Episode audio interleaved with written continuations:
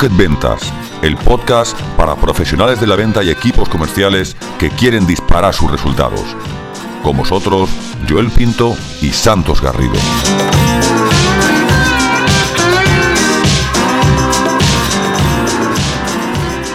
Bienvenido, bienvenida a un nuevo capítulo de Rocket Ventas, podcast para profesionales de la venta que hoy hemos querido darle un, tono diferente eh, porque queremos hablar con, contigo, contarte cómo fue la jornada realizada la pasada semana en Elche, en el Centro Europeo de Empresas e Innovación, en la que Joel y un servidor, la verdad es que echamos una mañana fabulosa con, un número bastante elevado de empresas que vinieron a acompañarnos y a, en fin, y a continuar recorriendo ese camino del, cambio en la cultura comercial de su empresa. Eh, Joel, ¿qué tal? ¿Qué te parece? Hola Santos, buenas tardes, ¿cómo estás? Muy bien, muy bien, muy bien. Un poco, ya te digo, un poco resacoso de... Fue una semana de, muchísimo trabajo por un lado, muchísimo trabajo por, por otro, pero bueno, con la, satisfacción del, del, deber cumplido por el feedback que, tuvimos al acabar la, jornada, ¿verdad? Sí, no, yo, yo, yo, estoy muy contento, Santo, porque yo, lo, yo veo que estuvo muy bien. Eh, hubo bastante más gente que la, que la primera vez, hubo cerca de 40 personas. Yo estoy muy, muy, muy contento por eso.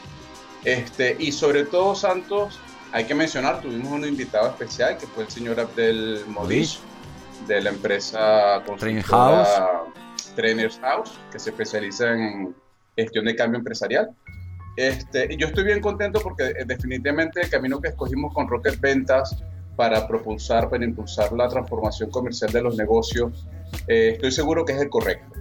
Y yo creo que a través de ese camino vamos a tener la oportunidad de añadir valor muchísimo valor a la gestión comercial de nuestros clientes, eh, porque el tema de transformación y de cambio llega, llega. Yo creo que la gente está necesitando esa conversación, la gente está necesitando el discurso del cambio, porque obviamente están viéndose eh, santos desde, desde, como lo veo yo a nivel profesional, están viéndose que, que cada día se les hace más difícil destacar en un mercado que hay tantísima competencia, ¿no? Entonces ya ya no simplemente es como antes que se vendía porque se vendía y porque uno ponía el producto en la calle y la gente lo compraba, sino que ya realmente las empresas y los emprendedores se están dando cuenta de que hay que ser más competitivos. El tema que yo traté, Santos, eh, fue el de, el de lo mío, ¿no? Proceso comercial. Y yo creo que justamente es un buen momento para que las personas, las empresas comiencen a, a mirar que más allá de lo que es la transacción comercial existe el proceso. De la misma forma que estamos hablando de, que el, entrenamiento del deportista garantiza el rendimiento durante la competencia, ¿no? Y realmente estuvo muy bien, Santos. ¿qué, ¿qué, te pareció a ti? El pequeño empresario de hoy se siente completamente desbancado, yo creo, por otras propuestas que o llegan con más frescura o incorporando canales diferentes que en comparación con, otras empresas, digamos, más con modelos tradicionales implantados, ¿vale? Un poquito más reacios al cambio. Yo creo que se están viendo un poquito un poquito desbancados. Yo, yo lo que pienso de todo esto es que es fundamental cuando afrontamos un proceso de cambio, por supuesto, el, conocimiento de, nuestros, de nuestras necesidades, de nuestras limitaciones, etcétera, etcétera, pero también estar dispuestos a, a realizar un recorrido 360 grados, ¿no? Y en ese sentido es lo que hablamos con la gente, hablamos bastante de proceso, hablamos también de, esa mentalidad que tiene que tener no solamente el, comercial, sino el mismo departamento de ventas, ¿no? Tener una mentalidad enfocada a la cultura de empresa, enfocada también al cliente y que deje de pensar tanto en el margen, en el precio, en el producto, en el mix eh, y se centre más en la necesidad del cliente, en contentar al cliente. Eh, y en ese sentido creo que, bueno, que la gente, como decía al principio, el feedback que recogimos fue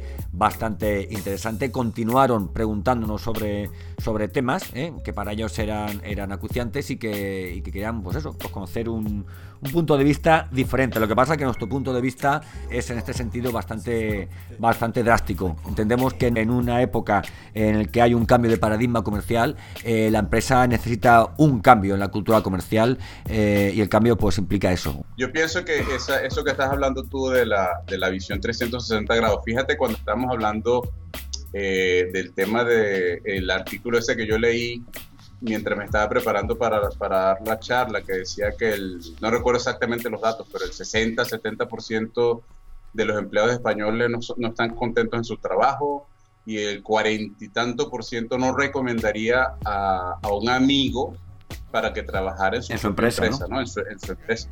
Entonces, dime tú, Santos, eh, ¿con qué, sea, cómo, cómo creas tú una empresa potente y poderosa a nivel comercial, que se posicione bien, que genere una experiencia de cliente fabulosa y memorable, que es lo que dicen todos los los, especialistas, crear una experiencia de cliente memorable. ¿Cómo lo haces con un, con un equipo que el 70% está infeliz en tu empresa y el 40% no te recomendaría? Entonces realmente hace falta esa visión de 360 grados.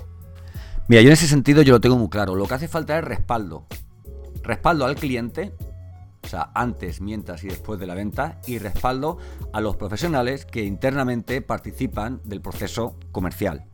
¿eh? En este sentido, de igual forma que para el cliente el comercial o su proveedor debería ser un recurso y no una opción, no, no, una opción entre muchas, sino una posibilidad de, de crecer contigo más que con otro por una serie de, de, condiciones, circunstancias y tal, ¿eh? que también internamente eh, nuestra empresa fuera un recurso para nosotros, en el sentido de que cada vez que necesitáramos algo, eh, la empresa nos lo pudiera, a ver, cada, vez que necesitáramos algo en un, vamos, en un sentido lógico, pudiera proveernos de esa herramienta para poder llegar con, mejor facilidad o con mejor o con mejor impacto al, cliente. Creo que la palabra es respaldo.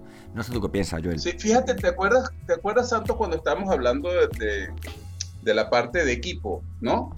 Sí. Que, que yo puse la, la foto del, del, del, vuelo acrobático, ¿recuerdas? Sí, sí, sí, sí, sí, lo recuerdo. Es tan importante, fíjate, el, eh, cuando está el vuelo acrobático, tú ves, están los pilotos, que en este caso son los profesionales de la empresa, están los aviones, que es la herramienta que la empresa le, le, le da al piloto para que vuele, y está la empresa que está, que está dándole a sus pilotos, a sus empleados, las herramientas adecuadas para que hagan su trabajo. O sea, no es, una, no es un tema en solitario, ¿entiendes? No es un tema aislado, un tema que los involucra a todos, tanto a la empresa como a las personas que trabajan dentro de la empresa, las herramientas que la empresa pone disponible a la disposición de sus empleados para que hagan el trabajo que tienen que hacer. Y no estamos hablando, Santos, ya solamente a nivel comercial. Si tú te das cuenta, es algo que abarca todo, porque un cliente hoy en día tiene contacto con la empresa, eh, con la empresa en múltiples puntos. Entonces cualquiera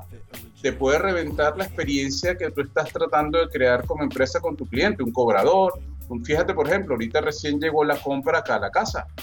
Si ese señor que trae la compra es un mal vestido, un, un impresentable, un grosero, pues la reputación, yo me voy a quejar no de la persona que vino aquí a mi casa, sino de la empresa a la que le hice la compra. Vas a, vas a, etiquetar la, vas a etiquetar la marca, claro, así es, así es. Claro, claro, claro. Entonces realmente yo creo que el, lenguaje de transformación que estamos llevando adelante está siendo muy bien recibido. Pues así es, estoy contigo completamente. Y luego cuando, aparte de ser provistos por estas herramientas y este apoyo por parte de la empresa, siempre ocurre que el comercial se queda solo. Y es de esa parte de la de esa parte de la que yo en la que yo intenté centrarme en mi presentación, ¿no? A la que llamé los cuatro lenguajes del cambio, en los que hablabas del lenguaje interno y externo por parte del comercial o departamento comercial y por parte de, nuestro cliente o de nuestro prospecto, ¿no? Hablamos a nivel, a nivel interno del vendedor, de ese mindset comercial poderoso, ganador, eh, eh, de, un, profesional que piensa en positivo. Eh, hablamos también del lenguaje externo, del departamento comercial como un relato que ha de conectar eh, con la sensibilidad de nuestro, de nuestro prospecto, de nuestro, del consumidor. Y hablábamos, por supuesto, pues bueno, del lenguaje interno del comprador, que se suele caracterizar por riesgos de compra, muchas veces no desvelados, y sí por un lenguaje externo caracterizado por qué? Pues por objeciones. Y en este sentido, y, en, la medida en la que conseguimos el equilibrio y la maestría para trabajar estos cuatro lenguajes, podíamos conseguir eh, trabajar con perfección tanto la fidelización de clientes como la venta perturbadora, que al final es como, en fin, como hablamos cualquier tipo de, primera venta. Yo hablaba, si me permites que lo, que lo cite, había una de, las una de las diapositivas que pusimos, que era el Business Model Canvas, en el que contaba a nuestros amigos que vinieron a estar con nosotros esa mañana, que bueno, que el 90% de, de una mediana, o sea, de una pequeña empresa, de un mercado y nicho en concreto, tiene prácticamente, práctica, prácticamente clonado, idéntico el, el, Business Model Canvas que otra de su, de su sector y que en lo que podíamos realmente diferenciarnos, haciendo incidencia como en la anterior presentación que hice, era en la, en la, red, en la relación con el cliente, ¿no? Podemos tener los mismos socios, mismas estructuras de, de costes, de, de gastos, mismos recursos clave, pero la relación con el cliente depende mucho a nivel personal. Y en ese sentido, y de eso sabes tú mucho porque has formado y trabajado mucho con, o sea, con muchas empresas en ese sentido, es importante la motivación, ¿eh? no solo digamos del lenguaje interno que tiene, que tiene el comercial, ¿no, Joel? Sino también por parte, que, a ver, quiero decir, la empresa tendrá algo que ver en todo esto, ¿no? En la motivación del, del, del departamento comercial, ¿verdad? Claro, mira, yo pienso, Santos, que el, hay una visión, yo recuerdo haber estado con un director de marketing de una empresa acá local y su política con respecto al equipo comercial era nada o húndete, ¿no?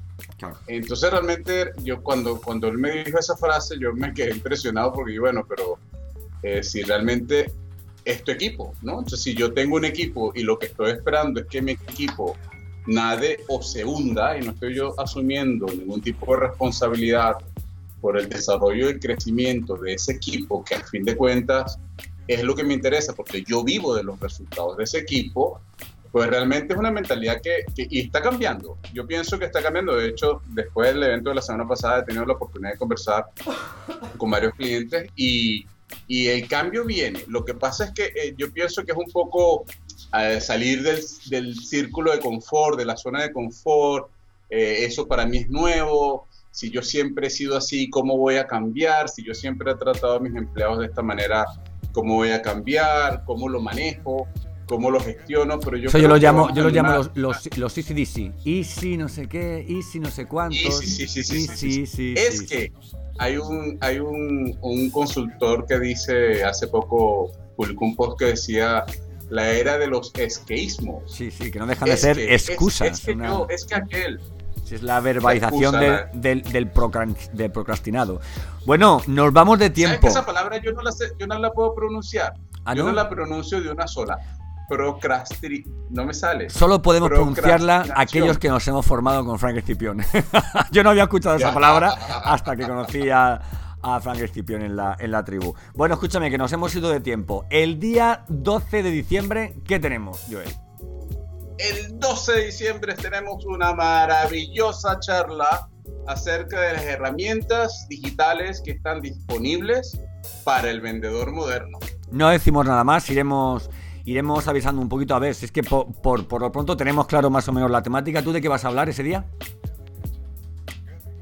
Yo me voy a concentrar en dos puntos. Primero que nada, vamos a seguir marcando el tema de la transformación digital, porque transformación digital no es de herramientas, sino de mentalidad, y eso hay que tenerlo muy claro. Que tú tengas una página de Facebook, de Facebook no te transforma digitalmente. Y quiero hablar de una herramienta digital que para mí es espectacularmente efectiva para generar, para generar un mejor resultado de ventas que es el CRM. Me encanta, me encanta. Ya era hora. Ya era hora. Yo, yo tengo muchísimas ganas, mira, yo tengo muchísimas ganas de, de, verte hablar de CRM porque sé que es una herramienta de la que estás enamoradísimo, que controlas perfectamente, que salen muchos truquitos y, atajos para, que realmente sea productiva, ¿no? Vamos a quitarnos esa idea, ¿no? Del CRM como una herramienta eh, de control, como una herramienta, digamos, que es como... como, como El portátil. Sí, sí, sí, como cuando éramos jovencitos, su madre, ¿a qué hora has llegado? ¿A qué hora llega esta noche y tal, ¿no? Eh, ¿Y hoy de qué voy a hablar? Pues yo voy a hablar de, transformación digital, pero en, mayúsculas. Voy a hablar eh, de lo necesario que es eh, olvidarnos de, que, una presencia online es una, es una página web con un formulario de contacto, de lo importante que es crear una, una comunidad, de lo importante que es cultivarla, de lo importante que es hacer networking, de lo importante que es generar contenidos y de lo importante que es atraer a esa comunidad a una serie de, de grupos, ¿vale? Una serie de grupos que piensan como nosotros, que pueden ser en muy poquito tiempo embajadores de nuestra marca y que, y que pueden ser de una forma bastante sencilla, si se lleva con diligencia y con, y con organización, pueden ser una nueva entrada de lead de prospectos, incluso de ventas, según si tenemos nuestros productos puestos en, digamos, en Internet. Hablaremos básicamente eso, hablaremos también de email marketing, cómo integrar el email marketing en tu estrategia de, ventas. Y hablaré un poquito de embudos experienciales, como... Mm, eh, como dejándolo ya como, como, punto final y un poco previo a la línea en la que pienso moverme a partir del año que viene en este tipo de eventos. Espero haberte contestado a la pregunta, Joel. Perfectamente, pues nada, es una invitación para todos los que fueron a la charla pasada, todos los que siguen este podcast. El próximo 12 de diciembre en el Centro Europeo de Empresa e Innovación, a las 10 de la mañana, como siempre, estaremos Santos y yo con el tema herramientas digitales para el vendedor moderno. Y, anunciamos que empezaremos a las 10 de la mañana y acabaremos a las 12 en punto. En punto y haremos un ratito de... Haremos un ratito de, networking en, el centro y, bueno. Estamos en contacto. Oye, ha sido un placer este ratito, esta conversación, que me encanta que las tengamos y que además las grabemos y las compartamos con nuestros seguidores. Un abrazo fuerte, Joel. Un abrazo de mi parte para ti también y para todos, Santo. Feliz fin de semana. Gracias por estar ahí a todos. Adiós.